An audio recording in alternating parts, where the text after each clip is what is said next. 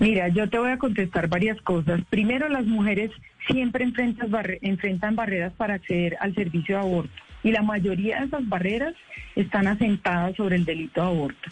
Segundo, la regulación la, la disputaremos en el momento en que la Corte nos dé las orientaciones y las indicaciones y lo vamos a hacer con este gobierno o con el siguiente. Eh, eh, va a ser imposible que la regulación sea una, una regulación que solamente restrinja, porque una vez se elimine el delito, la regulación se crea para asegurar el acceso a los servicios, no para impedirlos. Y la Corte lleva 15 años diciendo que hay que eliminar las barreras de acceso al aborto. Entonces, eh, yo no tengo, digamos, desconfianza porque además en el Ministerio de Salud hay funcionarios técnicos, este gobierno además no, no va a ser para toda la vida, hay funcionarios técnicos, hay ya lineamientos, lineamientos que técnicamente indican y explican cómo se debe realizar la interrupción voluntaria del embarazo y repito, esto no es menor, las prestaciones ya están incorporadas en el plan, en el paquete básico, digamos que hay que asegurarle a las mujeres.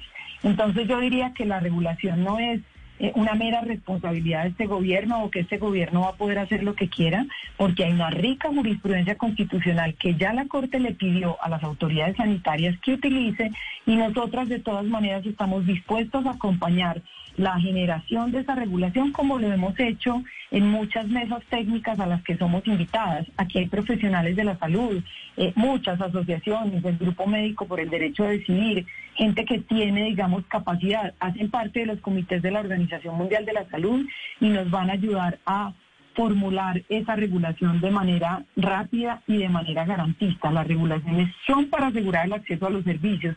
Ningún servicio de salud en Colombia está regulado para impedir su acceso.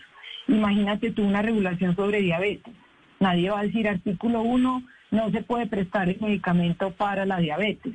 Y lo que tenemos que entender es que el aborto es un servicio de salud que hay que regularlo como se regula el derecho a la salud. Y la regulación del derecho a la salud tiene cuatro elementos fundamentales.